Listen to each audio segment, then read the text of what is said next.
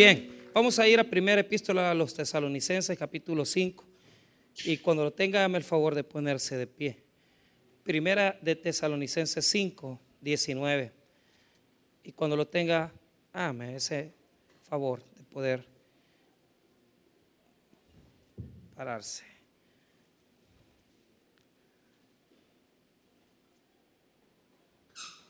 Muy bien.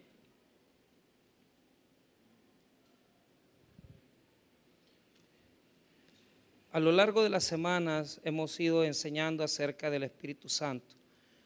Y este, el día de hoy se plantea esta, esta, esta nueva condición del Espíritu, en el sentido de el apagar el Espíritu Santo. Vamos a leer el verso 19. 5, 19. Amén. Muy bien, la palabra del Señor dice así. Dad gracia, eh, perdón, no apaguéis al Espíritu. Otra vez, no apaguéis al Espíritu. Vamos a orar. Padre, bendiga su palabra. Oramos, bendito Señor, que puedas hablar a nuestros corazones, ministrarnos por medio del Espíritu Santo en nuestras vidas. Te pido, Señor, que puedas exhortarnos, consolarnos, pero también, Señor, mostrarnos la manera en que podamos ser más agradables hacia tu persona, hacia la presencia del Señor en nuestras vidas. Te damos gracias por tu misericordia y tu bondad en el nombre de Jesús. Amén y amén. Pueden tomar asiento.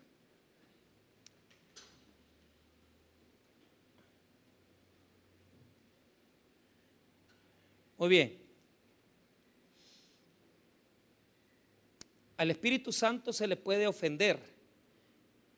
Según Efesios 4:30 podemos contristarlo la palabra contristar, lupao en griego, quiere decir que la presencia del Espíritu Santo puede ofenderse por una cantidad de circunstancias o conductas que nosotros tenemos. El hecho de poder ofender al Espíritu tiene que ver con la condición de que nuestro cristianismo eh, muchas veces deja de lado la presencia del Espíritu Santo. Al Espíritu Santo se le conoce en el cristianismo por las fórmulas. ¿Qué son las fórmulas? Son declaraciones.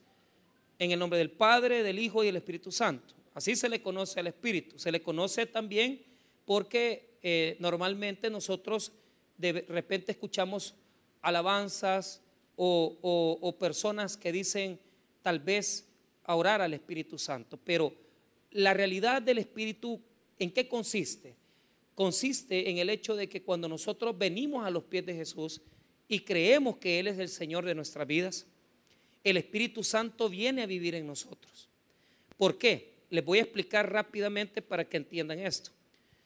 Jesús es Dios, Jesús es el Señor, pero cuando Él se fue para estar con el Padre y cuando iba a ser sacrificado, Él les explicó a los apóstoles que les iba a quedar a ellos un consolador. ¿Y por qué era bueno? ¿Por qué explicó él en esa ocasión que era bueno que el consolador estuviera con ellos? Porque Jesús en persona, encarnado, no puede estar en todas partes. Jesús no puede estar físicamente con todos nosotros.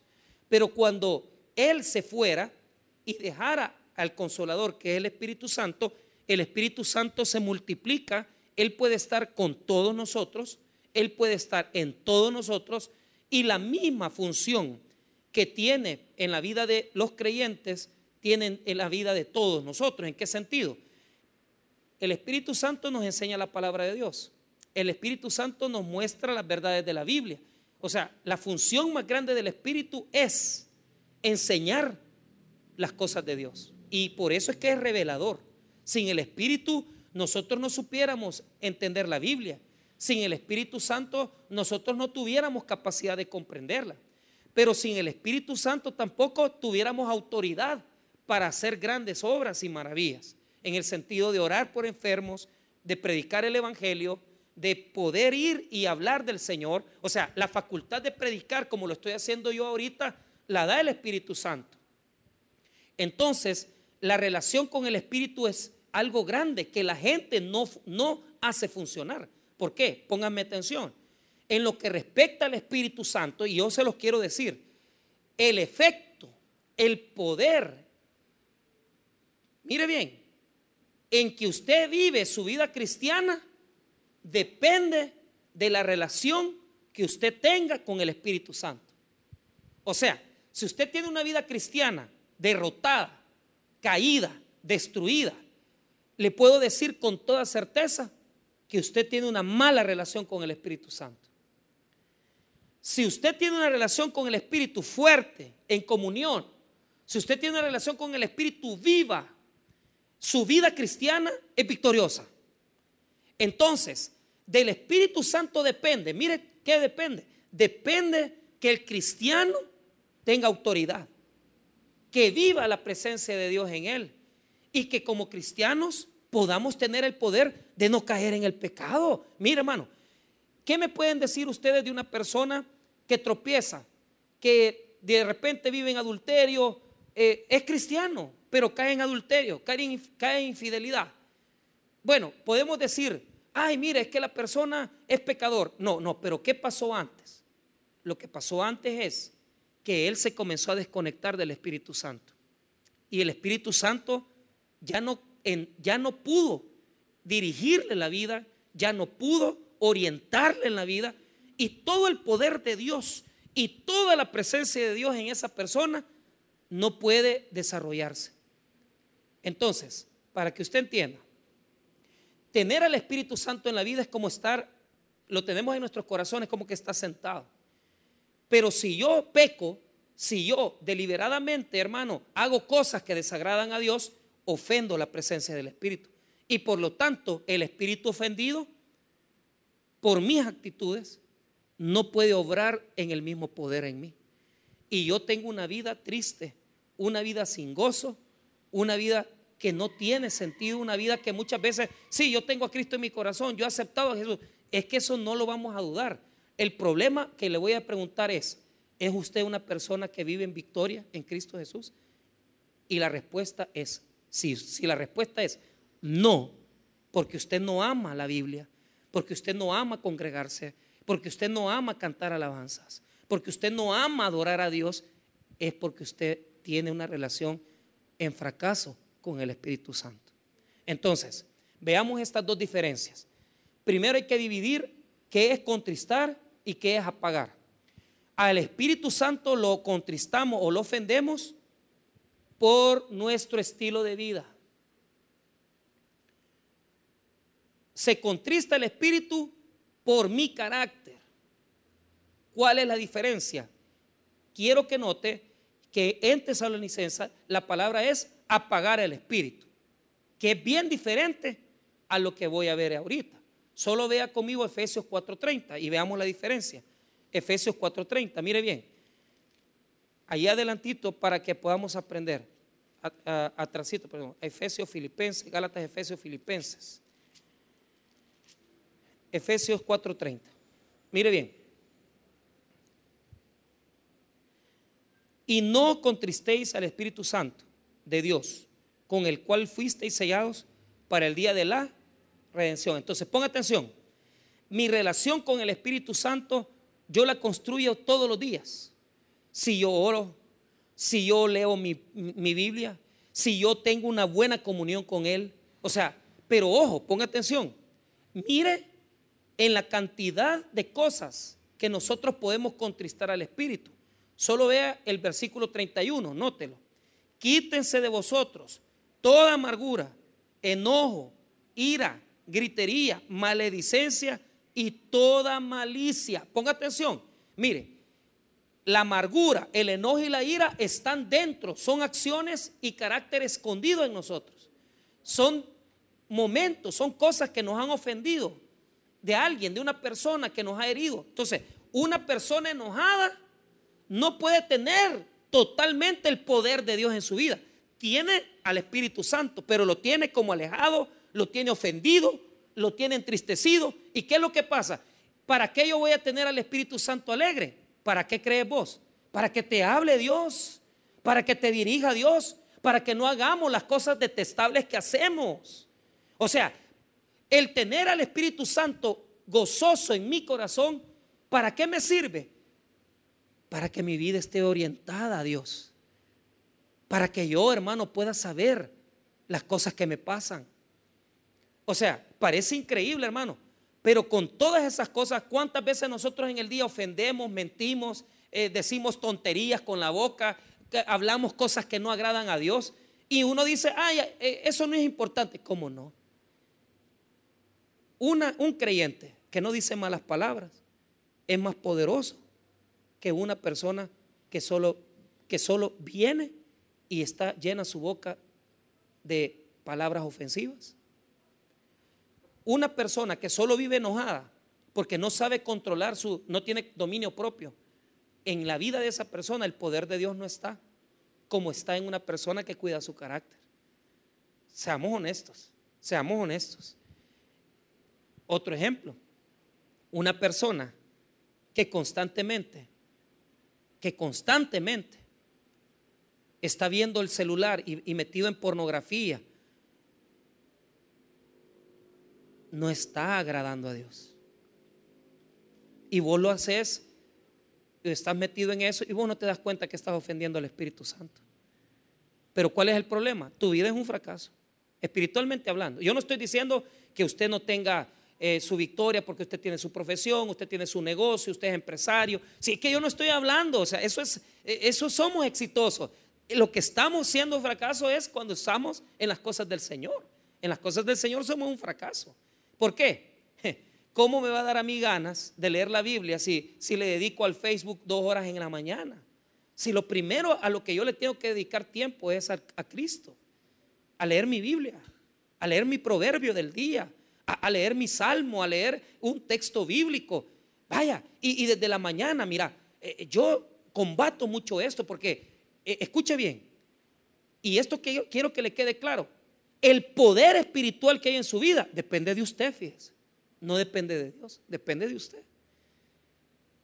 Y tal vez usted no me entiende, porque tal vez algunos aquí lo único que les importa es el poder económico, el poder, lo que sea. Pero eso, eso, eso, hermano, lo que más tenemos que anhelar es tener el poder de Dios en nosotros. Entonces, ¿cómo lo conseguimos? Estando en sintonía con Dios. entonces yo, cuando yo quiero así decir, entro a mi celular, quiero tener relax, me pongo a ver cosas de, de parecen cosas increíbles, pero así lo hago, noticias. Noticias, yo me, me, echo Euronews, me echo la Deutsche Welle, me encantan las noticias alemanas porque todo lo resume. O sea, 25 minutos en el celular. Yo no le digo que no se cruza a veces cosas bobas, ¿verdad? Que de repente yo le estaba diciendo a mi esposa, veamos este programa de, de, TLC, de, Learning Channel, del canal de aprendizaje, de una cosa de pareja de 90 días, y yo me reía, porque, porque había un señor ahí que quería conquistarse a una, a una muchacha filipina, pero le mandaba como 40 mil dólares, y así como no iba a estar enamorada la, la cipota de él, pues sí, sí, ya todo señor, ya, y, y todo feito, hay 50 mil bolas le había mandado, por eso es que la filipina bien enamorada. Entonces, yo me río, pues, pero vaya, pregunto, pregunto, ¿ofendo yo a Dios viendo The Learning Channel? Sí, si pierdo mi tiempo en eso, si no edifica. O sea, seamos moderados. Ir a ver a una película. Vino un conferencista aquí a Cojutepeque que se la lleva de bien espiritual el pastor, pero yo lo conozco. Entonces comenzó a hablar, decir, que la santidad de Dios que aquí va. Entonces estaba dando, platicando con otros pastores ahí, él. Entonces yo le digo, yo ya por molestar va. Entonces, vaya pastor, Dios le bendiga, le va y nos vemos allá, porque no, lo veo siempre, siempre me topo con él en el cine. Porque yo voy al cine con mis hijas, la llevo a ver las películas. Entonces, en el cine yo puedo puedo perder mi espiritualidad. Para muchas iglesias el ir al cine era pecado. En los años 80, era en los 90. El que iba al cine le quitaban la salvación. Imagínense cómo son las cosas. Pero pregunto, si usted va con sus hijos, se va a comer unas sus palomitas, va al cine de vez en cuando, o sea, no estoy diciendo que todos los meses, cada dos meses, usted no puede desagradar a Dios, usted anda, anda bien con Dios, termina ahí, va a comer con su familia, platica con sus hijos ¿Qué más espiritualidad que eso? Claro, pero ya venir y tener en tus Facebook sola y, y pasar contestándole a 20 gentes todo un día. Qué bonito, qué bonita te ves. Y la señora ahí, que hasta sin, sin dientes estaba. O sea, o sea, son mentirosos, porque la, démosle like. Va. Sos hermosa, sos bella. Está bien, hay una ética, yo entiendo, hay una ética tecnológica, pero no pierde el tiempo en eso, pues eso es lo que quiero decir. O sea, no pierda dos, dos horas, tres horas en eso, es perder el tiempo. ¿Por qué no se las dedica a Dios? ¿Por qué no pone un sermón del pastor Junior? ¿Por qué no pone un sermón de un predicador que le guste, que le edifique, unas alabanzas? Ponga en su celular esos, esos, esas cosas que agradan a Dios. Y cuando vaya en el carro, usted póngase con sus alabanzas. Yo no digo ah, que solo va a poner alabanzas y que en la radio solo cristiana. No. Pero sepa acercarse a Dios. Hay gente que no sabe acercarse a Dios. No saben, no saben qué es eso. Todo el bendito día solo en la carne viven. Solo en la carne viven. Y yo veo, por ejemplo, la hermana que nos ayuda a nosotros con la señora que nos plancha ropa y todo. La hermana desde la mañana, ella se congrega en una iglesia pentecostal y ella desde la mañana pone las predicaciones del pastor y ahí se oyen los grandes gritos, va, y que no sé qué y todo, pero está en, en las cosas de Dios. Y cuando ella no era cristiana, todo el día nos tocaba escuchar a Julio Iglesias, a Camilo VI, a Roberto Carlos. No, hombre, yo harto estaba. Yo como le decía, mire, ya no, hombre. O sea, busque el Espíritu. Busque el Espíritu.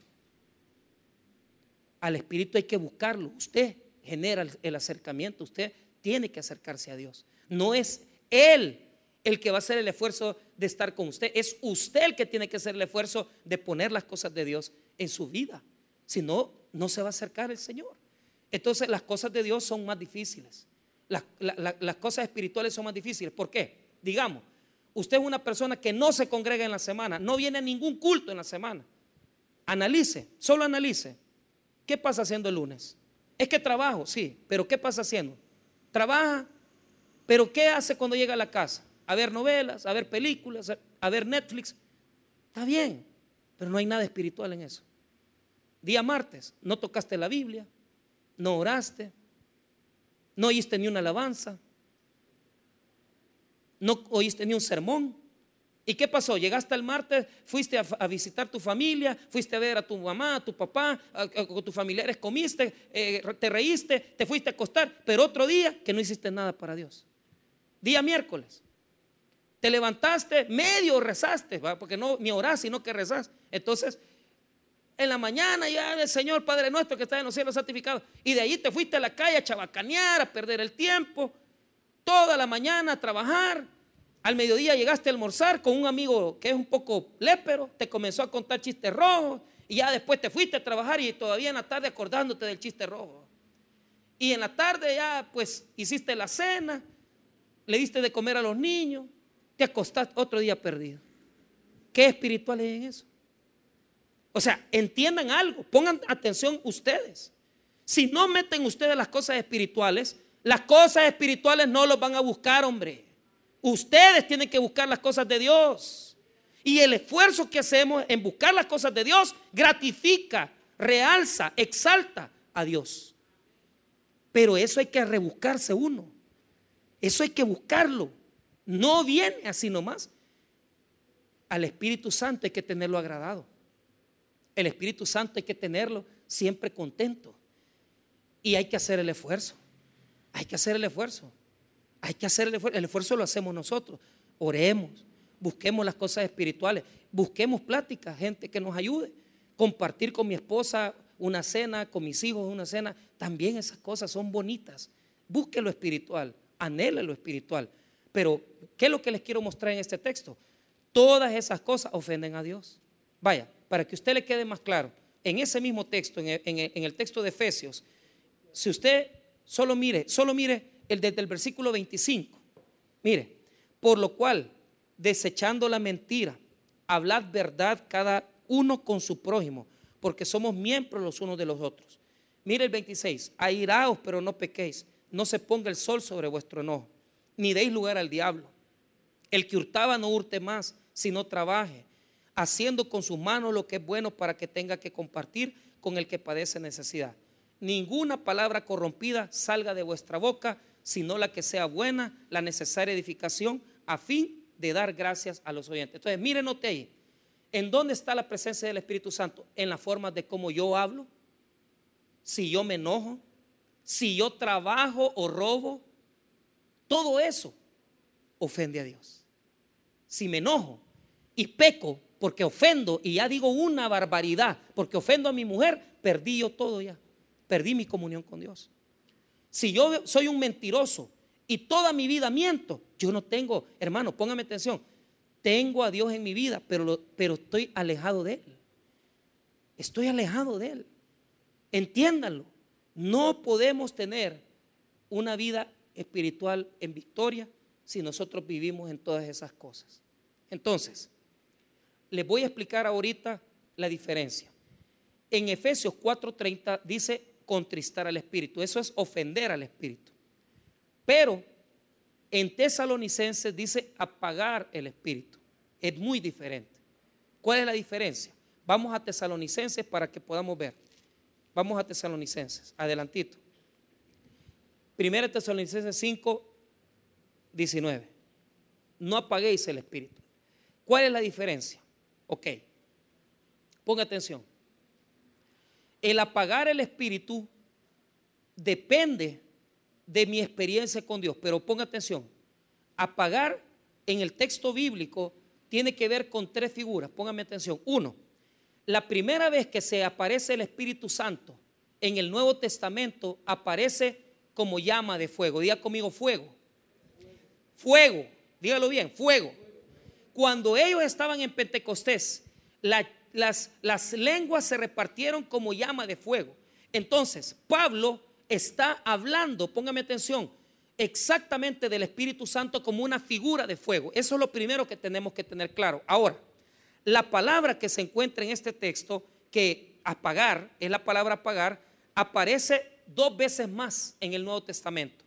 La palabra en griego es una palabra que, que no se puede pronunciar fácilmente, pero es como nun min, que significa apagar la luz, ¿verdad? Entonces, las dos veces más que se ocupa en el Nuevo Testamento es para apagar el fuego del infierno, eso lo dice eh, eh, eh, en Marcos 9, 48, no lo busque, ahí dice, donde el gusano de ellos no muere y el fuego nunca se apaga, ahí se ocupa. Quiero que note esto, ponga atención. En Mateo 25, 8 aparece como apagar el fuego de las lámparas de las vírgenes. Óigalo. Y las insensatas dijeron a las prudentes, danos vuestro aceite porque nuestras lámparas se apagan. Entonces, póngame atención. Las dos veces que dice apagar el espíritu fuera de tesalonicenses es literalmente cuando uno extingue algo, cuando uno ahoga algo. La palabra tiene la connotación de ahogar el fuego de Dios, de ahogar la pasión, de ahogar la entrega, de ahogar el deseo que tengo de Dios. Y Pablo es el único que ocupa la palabra de forma figurada para decir que el Espíritu Santo se apaga en nosotros. Entonces, ¿en qué manera se apaga? Póngame atención. Póngame atención, porque esto tiene que quedarle claro. A usted le van a hablar muchas iglesias pentecostales. Yo me acuerdo la primera vez que a mí me profetizaron. Me vino un yo tenía como 19 años y vino la profeta y, me puso las manos en la cabeza. Todavía tenía pelo y estaba, viera qué bonito era yo a los 19 años, elegante, estudiante de derecho Y, y bien el delgadito y bien elegante, pero siempre chiquito me puso, me puso las manos así en la cabeza. Pero fíjese que, y perdóneme, no es por ofender. La señora decía, el fuego de Dios, el fuego de... Pues yo solo volteaba a ver si yo nunca me habían hecho eso. Ella sentía un fuego, yo no sentía nada.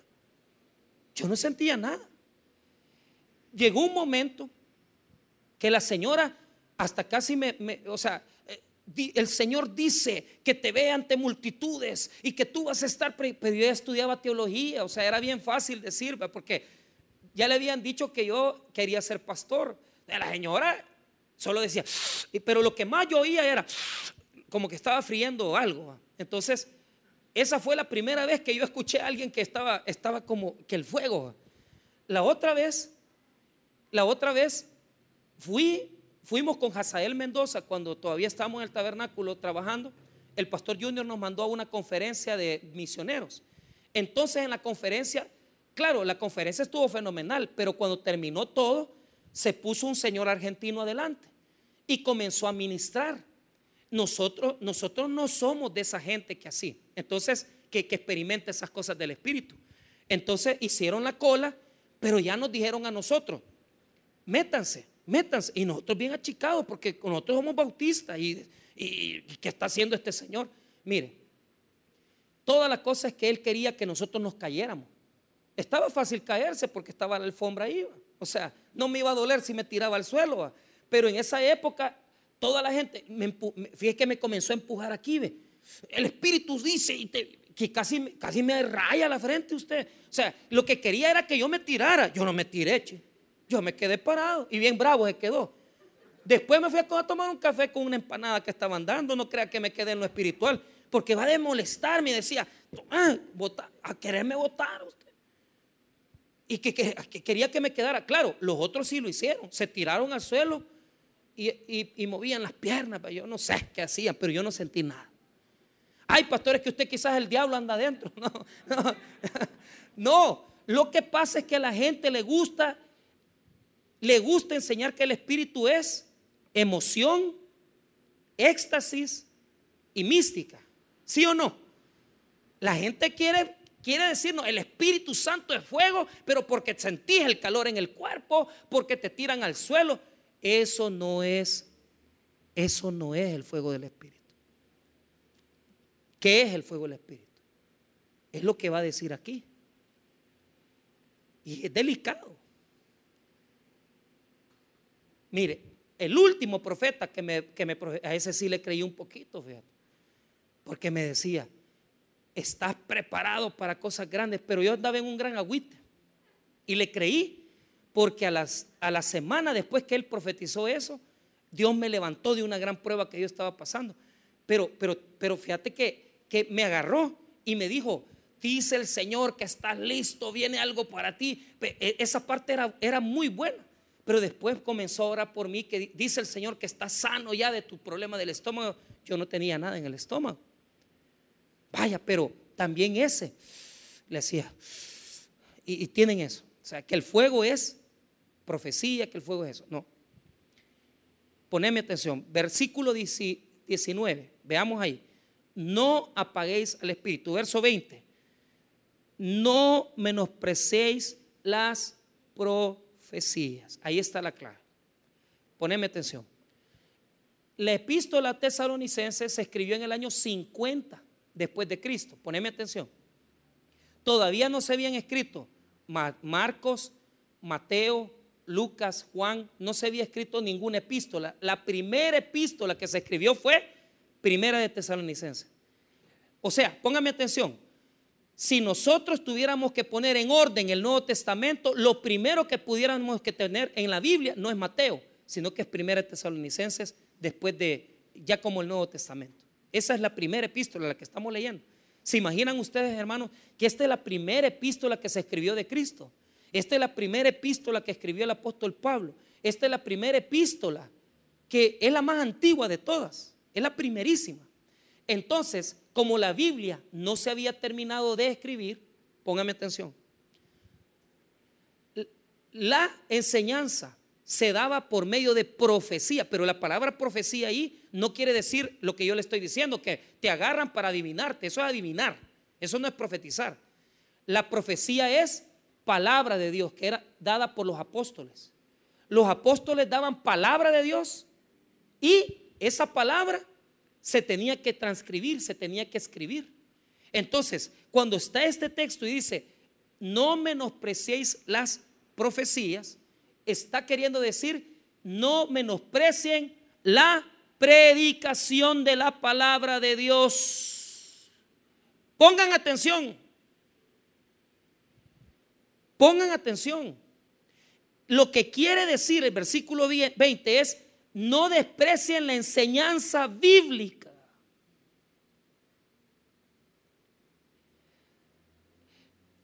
Les voy a explicar por qué dice, no menosprecéis. Porque en la iglesia, cuando alguien se para y comienza a hablar en lenguas, que también he visto un montón de hablar en lengua, va, y comienzan, va, sámala, sámala, sámala, y dice el Señor, y comienzan, va. Todo eso, eso, hermano, óigame, con todo el respeto, con todo el respeto. Cuando la Biblia dice lenguas en el Nuevo Testamento son idiomas, dialectos, pero estos hacen como que cuando hablan, es que estoy hablando el idioma de Dios. Si Dios nunca le ha hablado a nadie por un idioma diferente, le hablan español si uno habla español, le hablan en inglés si uno habla inglés. Cada quien entiende en el idioma que comprende. Entonces, ¿cuál es el problema? Póngame atención. Dios nunca ha hablado con gemidos. El Espíritu Santo dice que habla con gemidos para con Dios, pero, pero Dios siempre, cuando manda un ángel, les habla en su propio idioma. Dios nunca va a hablar en gesticulaciones, en declaraciones que uno no entiende. Entonces, en la iglesia pasaba esto, póngame atención, venía el hermano a declarar, a declarar, venir a hablar en lengua y a ese lo dejaban pasar. De repente venía una persona a dar un testimonio y a ese lo dejaban pasar. Pero cuando se levantaba el que predicaba, todo el mundo enojado, se enojaba. Se enojaba la gente en la iglesia porque le daban chance al predicador. Fíjate que allá en Oriente, y te lo cuento porque yo vengo de ahí, hay hermanitos tan fantásticos que vos vas a, yo voy a comenzar a predicar, pero en iglesia pequeñita, como ahorita. Y viene y dice, pastor, deme la palabra, quiero dar un testimonio. Las primeras veces me bajaban, después ya no me dejé, porque venía la hermana a dar el testimonio. Y comenzaba, que, que, el Señor, yo tenía una gran chira aquí, Dios me sanó, que pero total que cuando venía a sentir, cinco minutos para terminar el sermón. ¿Y qué iba a predicar? Yo ya había predicado la señora. Eh, ya cuando, pastor, no, no, no, testimonios, días de testimonio. Ay, es que aquí no lo dejan a uno, váyase donde lo dejen. Pero ¿cuál es el problema? En la primera iglesia se levantaba la gente a hacer lenguas, se comenzaba a levantar la gente a hacer testimonio, pero la predicación decía, no, vos no prediques. Y menospreciaban la profecía, menospreciaban la predicación. Hermanos míos, ponga atención, usted quiere estar encendido, usted quiere arder en fuego, usted quiere dar una llamarada. No es de gritar ni de tampoco hacer, sino que es de tener amor por la palabra de Dios. Aquella persona que no oye palabra, que no se congrega, que no lee la Biblia en la semana, está pagado. Porque no le está dejando fluir al Espíritu Santo en fuego. Cuando dice la Biblia, no menosprecéis la profecía, no se está refiriendo al don que está ahora, que la gente viene y dice, te voy a profetizar el futuro. No, era la predicación de, de la palabra de Dios que los apóstoles recibían y que se convirtió en el Nuevo Testamento. Cuando Pablo dictaba las epístolas, las dictaba declarando y diciendo todas de corrido. Ponía un amanuense el que le escribía y comenzaban a escribir.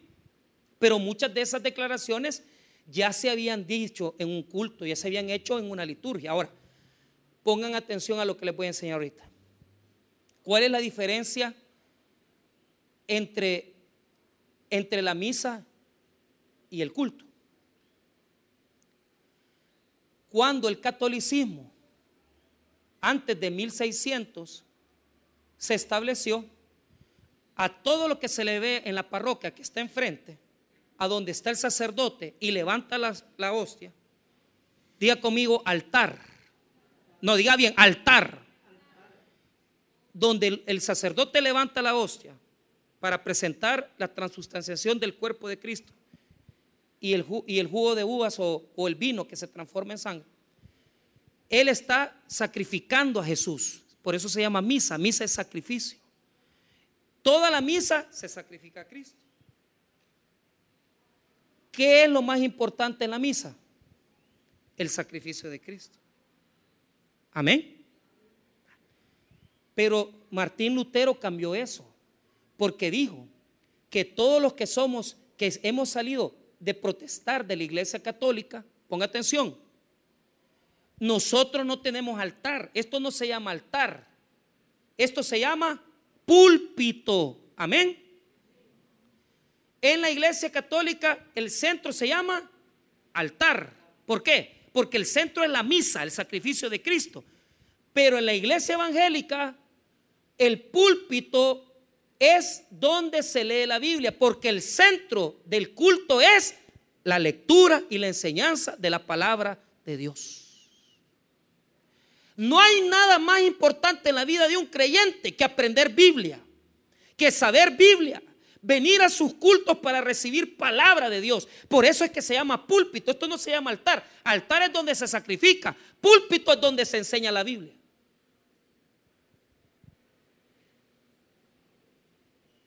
Todo esto es el púlpito. Porque el centro del culto evangélico es la predicación de la palabra. No es sacrificar a Cristo.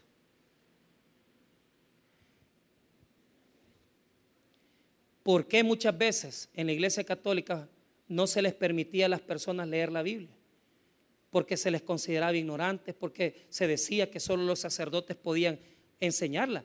Mi papá que acaba de cumplir hace poco 59, 60 años, me cuenta que allá en Santa Elena, Usulután, cuando él se congregaba en la parroquia, el sacerdote daba la misa de espaldas y en latín y la gente no entendía nada. No entendía nada. El fuego de Dios no es traer una alabanza aquí que cante y que todo el mundo salte y que se tira al suelo. El, el fuego de Dios no es venir, hermano, y apagar las luces. El fuego de Dios no es que yo me levante a hablar en lengua. El fuego de Dios es que yo ame la predicación de la palabra de Dios, hermano. Que yo ame el venir a mi culto para aprender palabra. Que yo aprenda Biblia, que aprenda el texto bíblico y que reciba la palabra de Dios. No le demos espacio a cosas que no tienen sentido. ¿Cómo me voy a poner yo 40 minutos de alabanza y 15 del sermón? ¿Cómo voy a poner yo aquí a poner a un peludo? ¿verdad? No tengo problemas con los peludos. Pero yo les decía a los hermanos, cuando yo tocaba este tema, una hermana que viene a predicar y viene toda apretada usted, como que chorizo mal amarrado. ¿Ah? Y los hermanitos aquí al frente y comienzan a ver, ¿usted cree que van a poner atención a la Biblia? A la señora, a la señora la que va a poner atención. Eso es apagar el espíritu. Porque no se le está dando preeminencia a la enseñanza de la Biblia, sino que se le está dando preeminencia a las emociones. Se le está dando preeminencia al canto, a la alabanza, cosa que es importante. Pero en el culto, lo más importante es la predicación de la palabra de Dios. Y usted tiene que entender, hermano, que su vida la tiene que vivir alrededor de la Biblia. Que para usted lo más importante sea la palabra, aprender palabra, aprender palabra, aprender palabra. No menosprecéis la profecía.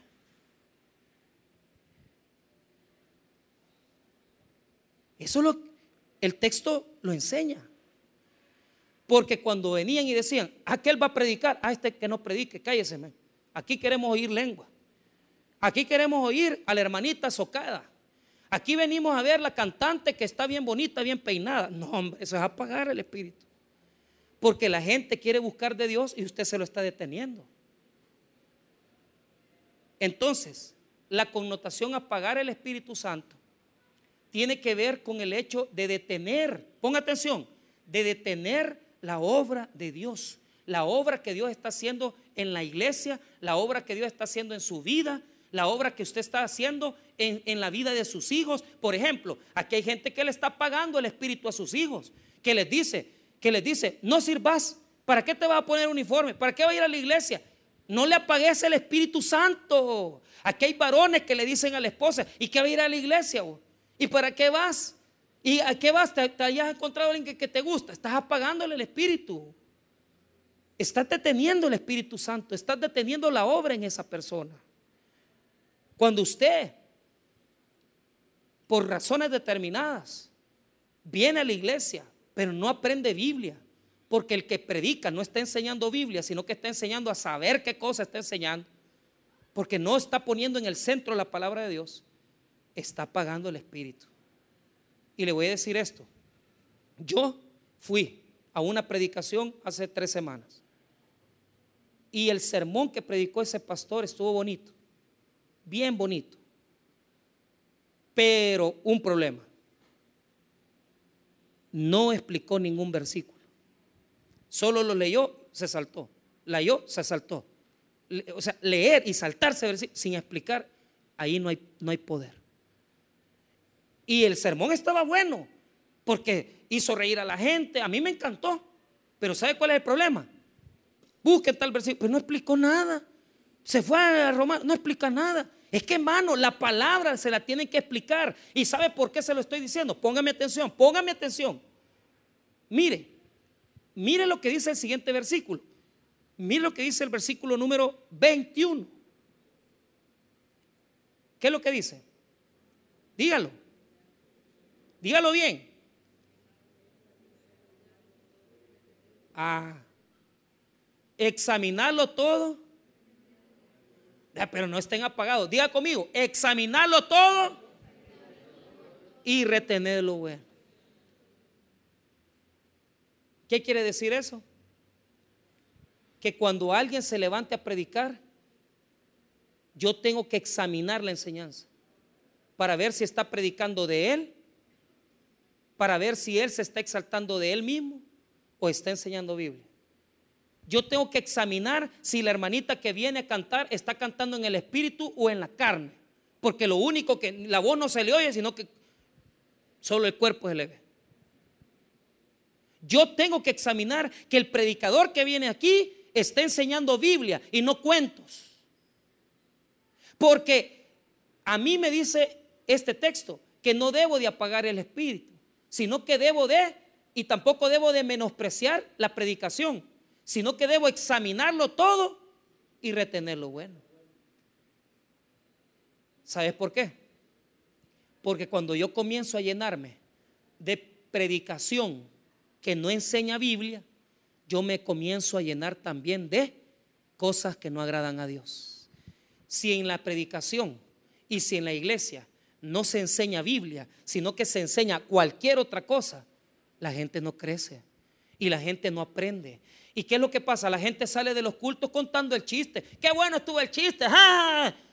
Pero el sermón qué? ¿El texto qué? ¿La palabra qué? Ese se va a contar el chiste al otro amigo. Pero ya no aprendieron Biblia, sino que aprendieron a chabacanear. Examinarlo todo, retenerlo. Bueno. Entonces, póngame atención ahora para cerrar. Yo tengo que que tener mi espíritu vivo. Pero ¿qué depende de tener el fuego del espíritu? De aprender la buena palabra de Dios. O sea, no es algo emocional como muchos lo creen, que, ay, es que yo siento un gran poder de Dios, ay, es que yo siento el fuego. Yo, yo he visto un montón de gente que cuando la llevamos a retiros, ahí se ponen a chillar y, uy, sí, Señor, y va que no se qué arrepentido. Vienen después del retiro y vienen al culto dos semanas, pero después de las dos semanas les pasa la emoción. ¿Sabe por qué, hermano? Porque el fuego de Dios no viene porque oren por vos o porque te hagan llorar. El fuego de Dios viene de amar esta bendita palabra, mira. Y aunque esté predicando quien sea aquí, yo debo de amar la palabra de Dios. Y aunque esté predicando quien sea, hermano, pero si esté enseñando Biblia, yo tengo que recibir y llenarme de fuego. Entonces, ¿qué es tener encendido el fuego del Espíritu Santo? Es amar palabra de Dios. Es amar palabra de Dios. ¿Cómo yo sé que una persona anda bien con Dios? No falta sus cultos. Aprende, recibe, se esfuerza a crecer y a aprender Biblia. No está jugando con las cosas de Dios. Yo a, la gente que se cree, mire, la gente que más, los que se hincan antes de, yo he tenido tanta experiencia en esto. Yo me acuerdo hermanitos que se hincaban antes de entrar al culto y ahí pasaban humillados. Y los que más gritan en el culto son los que más mal andan con Dios. Que de repente se hincaba el hermano allá y ya cuando, mire hermano, le pedíamos el favor, puede venir a mover su carro. Ah, es que el hermano tal cosa, bien enojado. Eso no es tener el Espíritu Santo tener el Espíritu Santo Y se, encender el Espíritu Santo es amar la palabra y que vos demostres en tu vida que tenés dulzura, que tenés paz en tu corazón. Así se demuestra que estás lleno del Espíritu y que tenés el fuego, no o gritando, hablando en lengua. Eso no. Tener el fuego del Espíritu Santo es tener esa paz de Dios en ti y que la presencia de Dios habite en tu vida. ¿Sabes qué, es tener el fuego del Espíritu Santo? Encendido. Vos vas en el carro y vos quiero cantar una alabanza al Señor. Y comenzás a cantar. Y al rato ya estás chillando, moqueando, porque vos sabés que estás pasando problemas. Ahí está el Espíritu Santo. ¿Querés saber qué es tener encendido el fuego de Dios? Que vos estás a punto de pasar una consulta. Y ahí mismo sentadito vos estás hablando con el Señor. Señor, que el doctor me ayude, que, que me diga que estoy bien de esto, Señor, yo quiero comprometerme. Ahí estás en el Espíritu. Y tenés el fuego bien encendido. Porque el que ama la Biblia y su palabra, ama a Dios. Y la presencia de Dios se le nota. Cierro. El texto bíblico cierra, la porción bíblica cierra con el verso 22. ¿Por qué? Ponga atención. Del 19 al 21 habla que hay cosas en la iglesia que no son del Espíritu Santo. Y yo tengo que examinarlo todo y retenerlo. Bueno, tengo que amar grandemente la palabra de Dios. Amén, hermanos. Las profecías no las menosprecien. No menosprecien la predicación. Lo más importante es venir a oír palabra. Lo más importante en tu vida, en la semana, en el día, es leer Biblia, oír palabra de Dios. Eso es lo más bonito, es lo más grande para el cristiano. Háganlo, hermano, háganlo, aplíquenlo a su vida. Pero como vivimos en el mundo, como vivimos afuera, en la calle, entonces el verso 22 es para los que tenemos vida cristiana y vida en la calle. Mire el 22, absteneos de toda especie de qué. ¿Por qué? Porque no solamente las cosas malas están en la iglesia, sino que también están en la calle. Y la palabra absteneos de toda especie. La palabra especie, la palabra eidos, eidos en griego, quiere decir todo lo que vemos con nuestros ojos. Cuidado con lo que usted pasa viendo. Cuando dice el versículo, absteneos de toda especie, quiere decir todo lo que está a nuestros ojos, a nuestra vista. Porque el mal habita en el sistema, en la calle, en el trabajo. Pero cuando yo estoy con el Espíritu Santo encendido, la presencia de Dios está en mí y yo tengo la fuerza para no estar chabacaneando con los del trabajo, para no andar enamorando a mis compañeras de trabajo, para no andar whatsappeando con cipotas que he conocido ahí en la empresa. Hermanos míos, absteneos de toda especie de mal. Eso es tener encendido el Espíritu. Tener el poder para que el mundo que, en el cual vivimos no nos haga caer en el, en el mal. Tener el poder para no meternos con una mujer que estamos viendo todos los días y que nos gusta. Tener el poder para no seguirle la corriente a un caballero que se le ha acercado y le ha dicho qué bonita está. Tener el poder para que cuando a usted le vengan a ofrecer un negocio chueco, usted no se mete porque usted no es estafador, porque usted ama a Dios. Tener el poder para mantenerse en los caminos de Dios. Entonces, ¿qué es tener encendido el Espíritu Santo? es amar palabra de Dios y ser fuerte en contra de toda la maldad que hay en la iglesia y en la calle. Aquel que apaga el espíritu, ¿qué le pasa? El que apaga el espíritu deja de amar la palabra y el que apaga el espíritu, el mundo lo absorbe. Y ahí a los días ya anda usted como que es la bailarina enseñando todo en Facebook, peleando con medio mundo, dando vergüenza del Evangelio, porque usted es una persona que tiene apagada la presencia de Dios en su vida. La presencia está ahí, pero no tiene poder sobre ti. No apaguemos la obra del Espíritu Santo en nuestras vidas. No detengamos la obra del Espíritu Santo. Aprendamos Biblia aprendamos palabra y nuestra vida va a ser muy diferente a la que en este momento tenemos. Vamos a orar, hermanos.